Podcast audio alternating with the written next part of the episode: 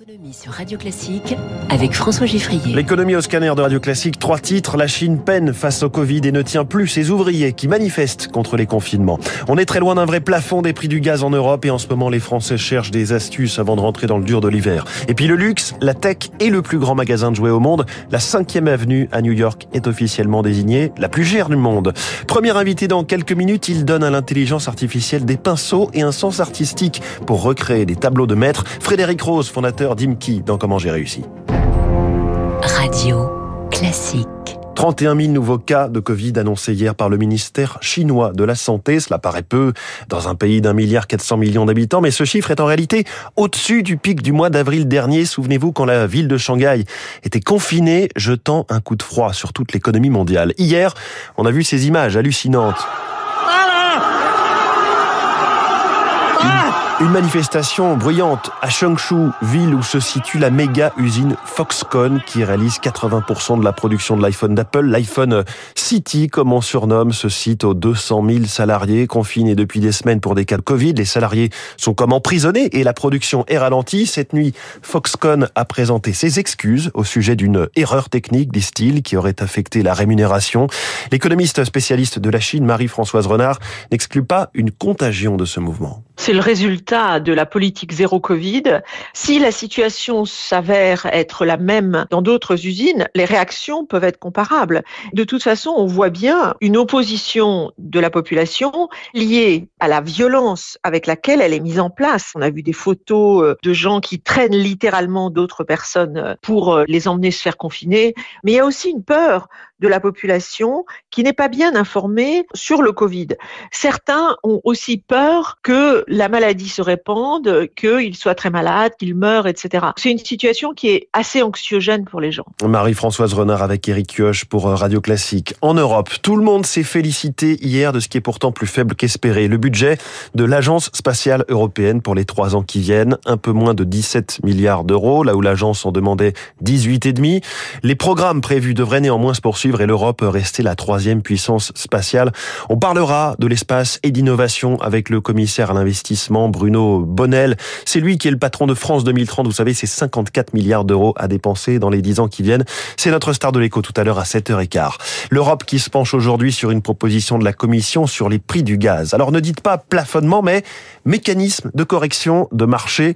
Le sujet est plus que tendu avec l'Allemagne hein, qui refuse tout blocage des prix de peur que les fournisseurs aillent voir ailleurs. Le résultat, c'est un système trop compliqué et probablement inutile, selon Nicolas Bergmans, chercheur en énergie à l'Institut du développement durable et des relations internationales. La mesure mise sur la table par la Commission européenne est une mesure de dernier ressort parce que les conditions sont assez strictes. Le prix de 275 euros doit être dépassé pendant plus de deux semaines et en plus, il doit y avoir un écart de plus de 58 euros par mégawattheure. Donc ces deux conditions ne se sont pas vérifiées, même au plus fort de la crise. Donc on peut douter du fait que ce mécanisme soit activé dans le futur. Elle montre surtout un désaccord entre les États membres. Il y a des pays qui sont très inquiets par l'impact des prix élevés de l'énergie et de l'autre côté, on a des pays beaucoup plus prudents dans toute mesure qui viserait à limiter le prix du gaz pour ne pas se fâcher avec les fournisseurs, notamment l'Allemagne, qui était avant cette crise très dépendante des importations en provenance de Russie. Alors à propos de notre approvisionnement en gaz pour l'hiver 2022, il n'y a pas de souci, selon les mots du PDG de Total Energy, qui était auditionné hier par les députés de la Commission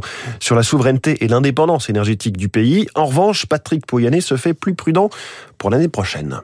Pour l'hiver 2023, ça, ça peut être plus compliqué, parce qu'il faut se rappeler qu'en 2022, pendant les six premiers mois de l'année, il y avait encore du gaz russe qui venait en Europe, qui nous a aidé à remplir les stocks. Donc ça veut dire qu'on va devoir repartir en février à reconstruire les stocks, mais avec que du gaz naturel liquéfié. Donc sur le système gazier, il est encore en stress euh, au niveau européen pour moi jusqu'à fin de l'année 2024. C'est à ce moment-là vraiment que tous les terminaux auront été soit installés s'ils sont flottants, soit euh, construits s'ils sont à terre, notamment en Allemagne. Voilà, en gros. Donc on a quand même encore euh, une période qui va pas être très simple à l'échelle européenne. Je ne parle pas des prix, je ne parle là que des volumes. Oui, parce que pour ce qui est des prix pour les consommateurs, ils vont augmenter de 15% en janvier pour le gaz. Ce sera la même chose, 15% en février pour l'électricité. Ce jeudi est la journée de lutte contre la précarité énergétique. Les associations redoutent que beaucoup plus de foyers que d'habitude se privent de chauffage. Alors en attendant, ceux qu'ils peuvent s'équipent pour mieux isoler leur logement, comme l'a vu pour Radio Classique Zoé Pallier dans ce magasin Leroy Merlin de Saint-Ouen au nord de Paris. Devant la dizaine de rideaux triés par couleur, Sophia et Bruno s'attardent. Dans leur appartement, où il fait 15 degrés sans chauffage, ils en ont pourtant à chaque fenêtre. Mais avant leur prochaine facture, le couple a décidé d'en changer. Pour les rideaux thermiques, euh, pour essayer d'isoler un petit peu. Euh... Consommer moins de chauffage. Le vendeur, Amine, achève de les convaincre. Il y a une doublure derrière. Mm -hmm. Toute la fraîcheur qui va rentrer dans la maison, ça la renvoie tout de suite vers l'extérieur. Okay. On peut gagner jusqu'à 7 degrés. On est sur cela Celui-ci, 39,90 Un investissement pour faire des économies. Beaucoup font le même calcul. Les ventes de rideaux thermiques progressent de 20% en un an. Le stock, vraiment, il est vite parti. C'est la preuve, il euh... n'y ouais. a plus rien. C'est en commande. C'est en commande, ça arrive. On reçoit des arrivages tout au long de la semaine. Et pour s'équiper, les clients ne s'arrêtent pas aux rideaux. On vient d'acheter des thermomètres individuels pour constater la température de chaque pièce. Toute la famille des boudins de porte, on fait plus 17%. Tout ce qui est joint de porte et pour fenêtre aussi, on est à plus 20%. Avant, vraiment, c'était un certain type de clientèle qui venait, qui avaient des fenêtres un peu en bois, des fenêtres anciennes. Mais vraiment, là, il y a certaines clients qui, malgré que leur fenêtre est bien isolée, ils veulent vraiment mettre un petit plus pour encore faire plus d'économies. L'enseigne prévoit que la demande reste très forte dans les prochaines semaines. Et pour continuer à attirer les clients, elle promet de bloquer le prix de ce type de produit jusqu'au mois de mars prochain. Zoé Pallier pour Radio Classique. Il s'appelle Leonardo. C'est le quatrième supercalculateur le plus puissant au monde.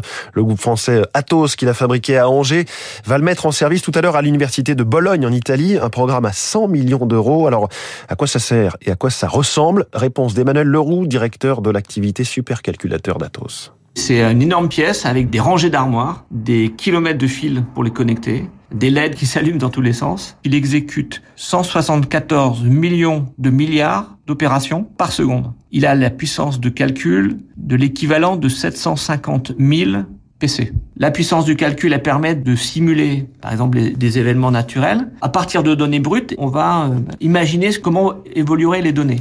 Et on est capable d'anticiper des tremblements de terre dans la prochaine année, de comprendre euh, la structure du Covid et de capable de générer les molécules qui vont permettre de guérir ces maladies. Emmanuel Leroux au micro de Céline Cajoulis. Les marchés financiers, hier le CAC 40 a gagné 0,32% à 6679 points. Le pétrole toujours bas, 85 dollars le baril de Brent.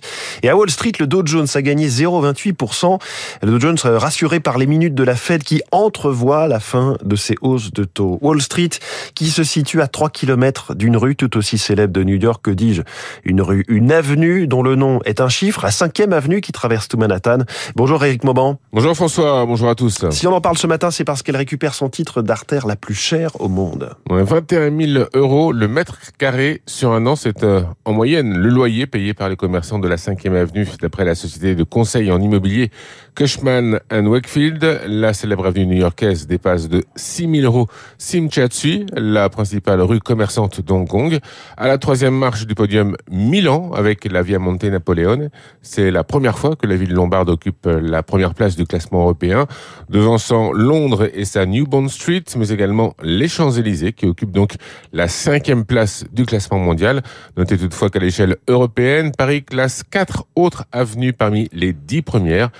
Saint-Honoré, Avenue Montaigne, rue du Faubourg Saint-Honoré, et puis Place Vendôme, rue de la Paix. Voilà, Eric Mauban, live from Paris, en Radio Classique. On sait où vous faites vos courses, cher Eric. On était sur la côte est des États-Unis, petit passage par la côte ouest, San Francisco, pour prendre des nouvelles de Twitter. Et Elon Musk qui continue de gouverner par sondage, il envisage une amnistie générale pour tous les comptes suspendus du réseau social.